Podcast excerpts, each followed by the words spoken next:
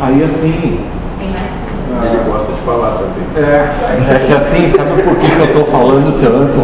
Não fala, pode Esses falar. dois anos aí, nesses dois anos eu fiquei um ano inteiro trancado de um apartamento, um ano inteiro trancado, né? Só quebrando um pedaço, né? Todo dia um pedacinho quebrado pra até desmanchar tudo, né? Depois mais um ano me reconstruí. E eu não abri a boca pra ninguém. Tudo isso que foi falado aqui é a primeira vez que eu estou falando, nesses dois anos. Ninguém sabe disso tudo. Ninguém nunca soube disso tudo. Entende? Então, ah, pessoas que saibam ouvir e entender o que eu estou falando.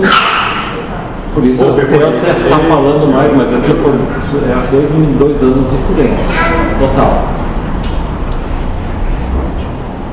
Então, assim, me expressei um pouco mais, assim, porque disse, deixa eu botar um pouco para fora, né? Foi um pouco necessário até, né? Agora volta ao normal, né? Perfeito.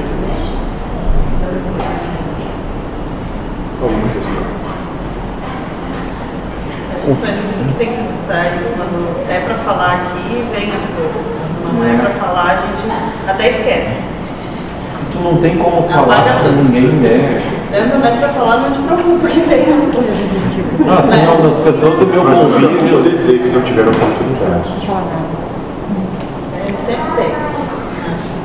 Então ele é um componente do grupo. A gente se sente culpado por ter falado. Então ele é um componente do grupo que tem algum trabalho no grupo. Que vai sendo. Vai aparecer gente, a gente não imagina. Dois anos depois, como é que tu imaginava? Eu entrei ali, eu cumprimentei ele, eu fiquei que uns 10, 20 minutos. Até pra conseguir entender quem que era quando tu começou a falar. É mesmo. Já foi algo